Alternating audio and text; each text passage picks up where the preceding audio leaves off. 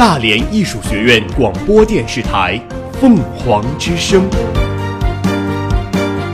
聆听最好的声音。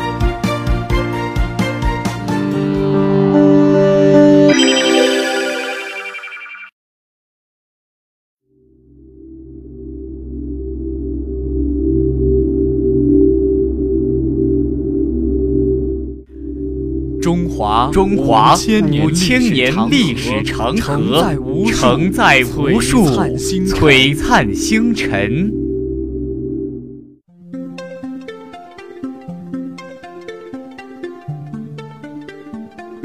继承与弘扬优秀传统文化，这里是文化文传化声筒。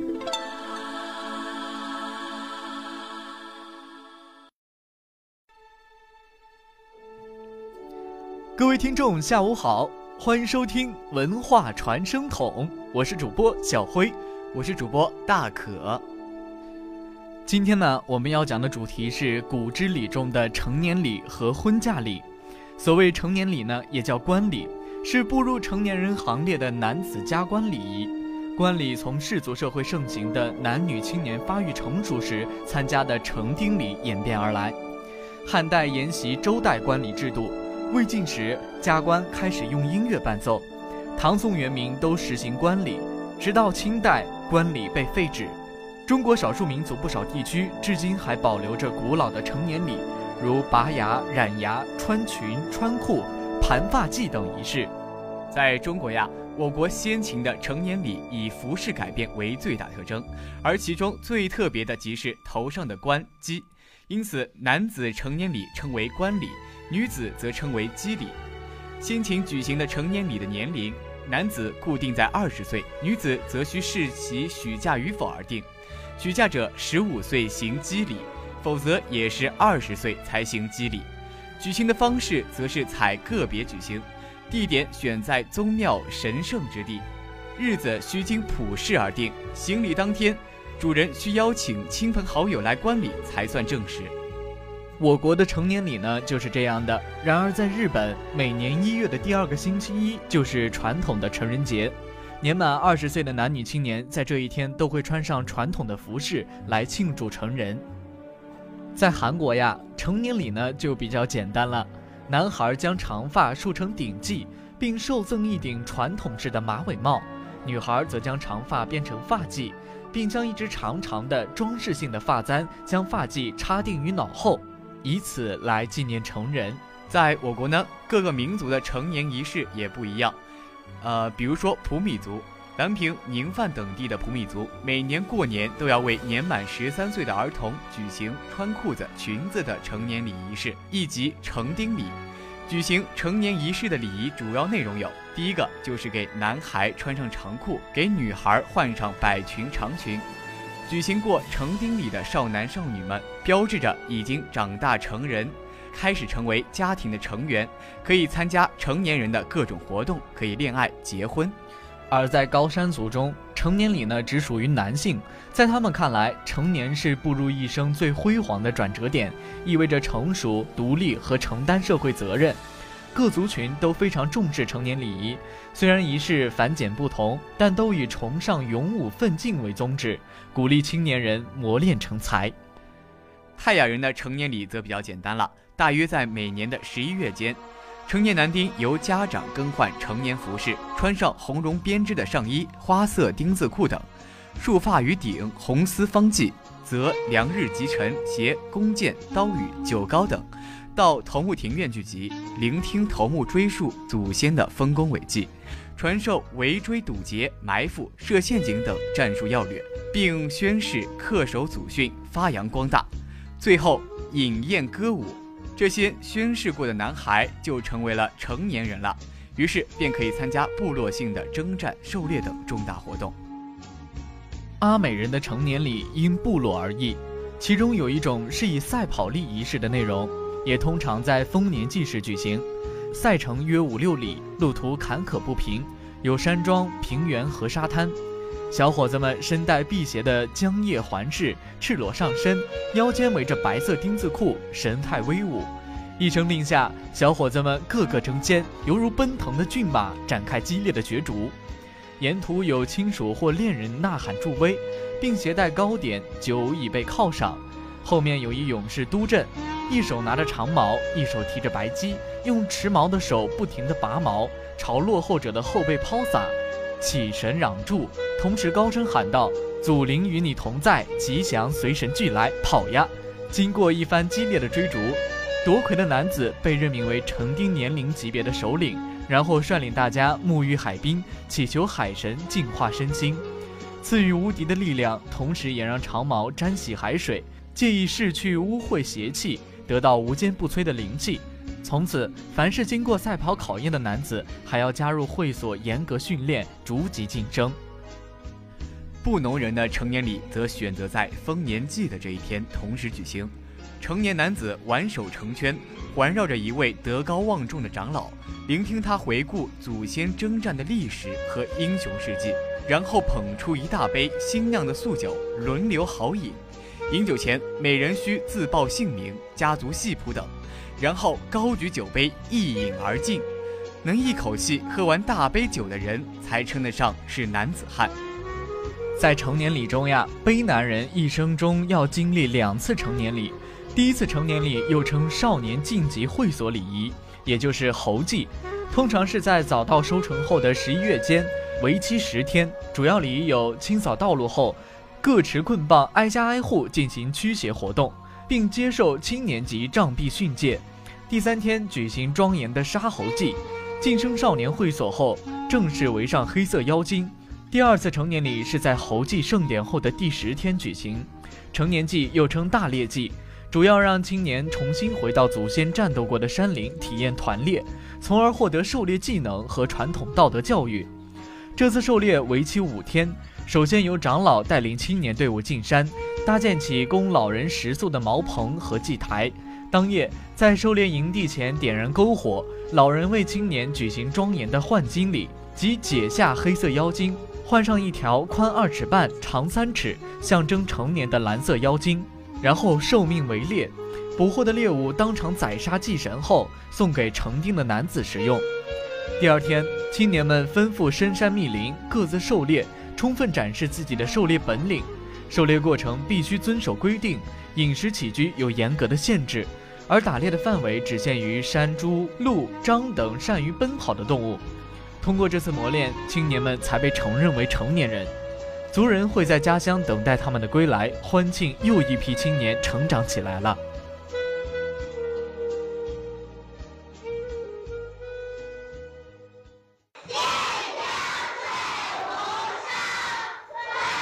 这朗朗的读书声，来自大凉山深处的悬崖村。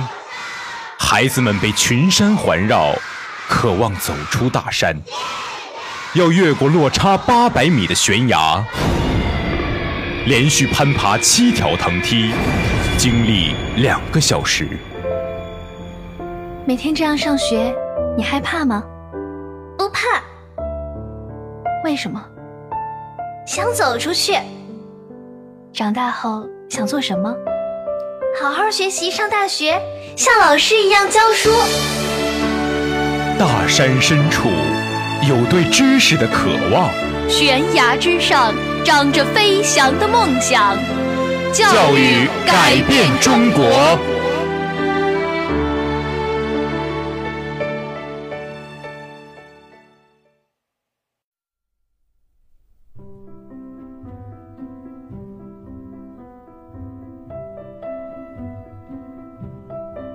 曹人的成年礼也在丰年祭上举行，届时成年的小伙子要接受杖管的考验，即由部落长老持藤杖逐一拍打小伙子们的臀部，并厉声训斥道：“勿贪玩，如偷懒，牢记祖先遗训。”小伙子们要默然接受杖打，不能流露出痛苦的样子，然后随长老绕村一周，再回会所歌舞尽兴，通宵达旦。从此更换成年服饰，戴鹿皮帽、胸兜、披肩、胸衣，腰佩长刀，俨然像一个勇士。那么到此为止呢，我们说了这么多的成年礼，那么到底为什么要举行成年礼呢？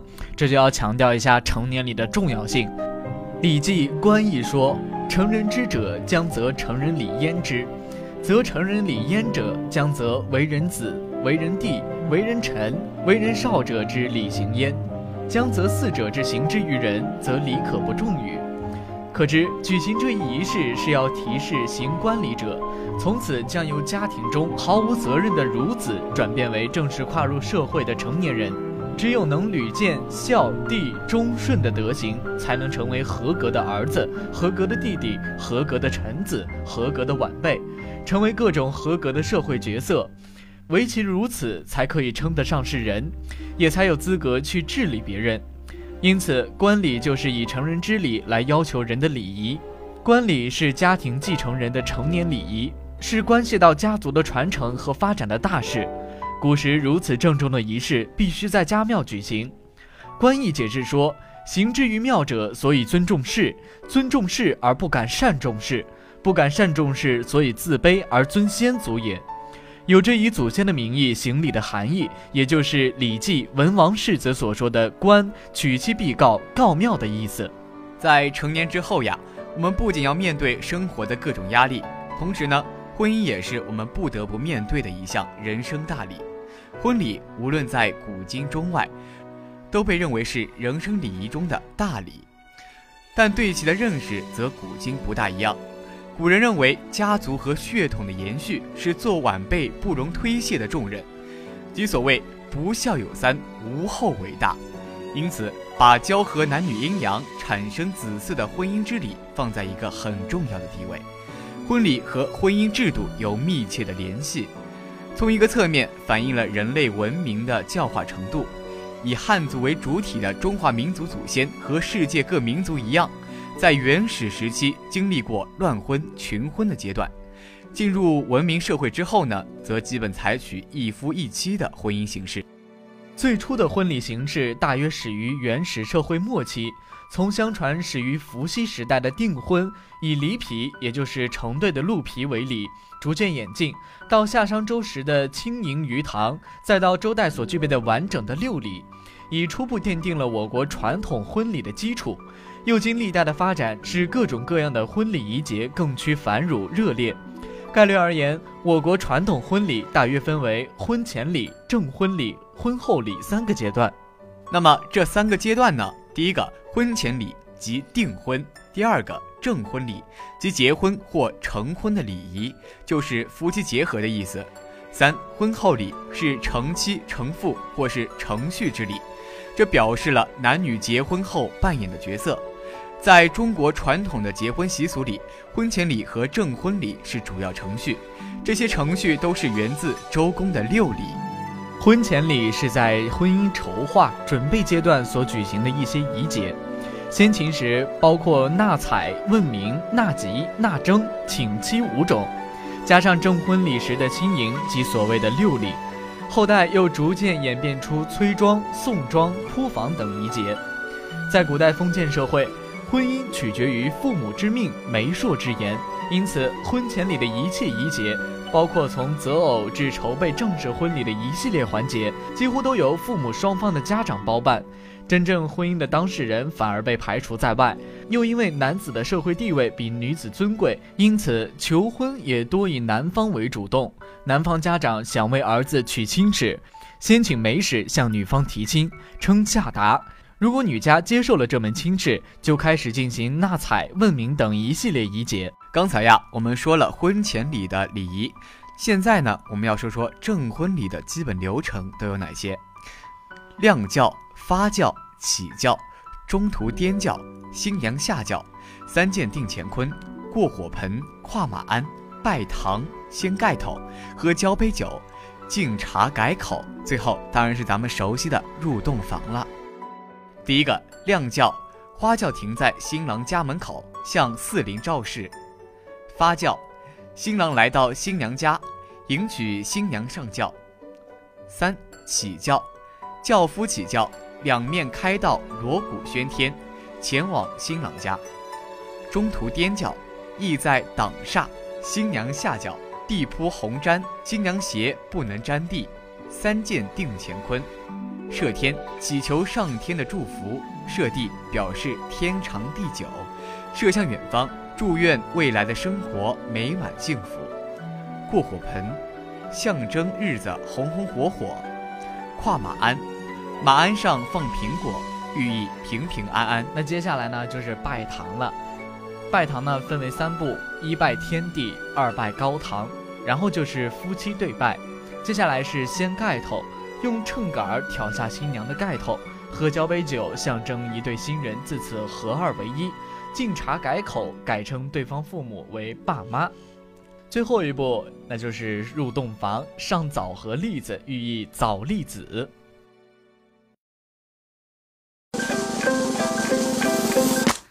我是个很有问题的人，不信你看，我一点经济概念都没有。哼，一天到晚就知道网购。我挥霍青春，都多大了，读那么多书有什么用？赶快成家！我不务正业。女孩子学什么摄影啊？我把别人都带坏了。瞧你磨磨蹭蹭的样子，像个女孩。您别那么说呀，我错了。我错在哪儿？只因为我是个女生。我是个女生，我也改变不了。首先是一个人。你看，我有我的兴趣爱好，男生能做的事儿，我一样可以做得很好。我也可以兼顾很多事情。你会看到这一切的，我相信的。只要你摘掉那副有色眼镜。接下来呀，我们就要给大家介绍一下有关中华传统文化礼仪的书籍了。比如说《弟子规》《礼记》《周礼》。仪礼就是学习古代礼仪的书。中国古代有五礼之说，祭祀之事为吉礼，官婚之事为家礼，宾客之事为宾礼，军旅之事为军礼，丧葬之事为凶礼。民俗界认为啊，礼仪包括升官、婚丧四种人生礼仪。实际上，礼仪可分为政治与生活两大类。政治类礼仪包括祭天、祭地、宗庙之祭。祭先师先圣、尊师相引九礼、相见礼、军礼等。生活类礼仪啊，按荀子的说法有三天，即天地生之本、先祖者类之本、君师者治之本。在礼仪中，丧礼的产生最早。丧礼于死者是安抚其鬼魂，于生者则成为分长幼尊卑、尽孝正人伦的礼仪。在礼仪的建立与实施的过程中，孕育出了中国的宗法制。礼仪的本质是治人之道，是鬼神信仰的派生物。人们认为呀，一切事物都有看不见的鬼神在操纵，履行礼仪即是向鬼神讨好求福。因此，礼仪起源于鬼神信仰，也是鬼神信仰的一种特殊体现形式。三礼、仪礼、礼记、周礼的出现，标志着礼仪发展的成熟阶段。宋代时，礼仪与封建伦理道德说教相融合。即礼仪与礼教相杂，成为实施礼教的得力工具之一。行礼为劝德服务，繁文缛节其尽其能。除了这些经典书籍之外呢，电影《红高粱》中也是提到了婚礼的一些习俗。故事是这样的：九儿十九岁的时候，不得不嫁给在十八里坡开烧酒作坊的五十多岁的李大头。按照乡规呢，新娘子要被颠教的方法折腾一番。但不管轿夫怎样折腾，九儿始终不吭声。九儿到了十八坡后呢，与于占鳖发生了感情。我们前面也是说到了，中途颠教是意在挡煞。而在电影《寡妇村》中的婚俗习惯是非常的不同。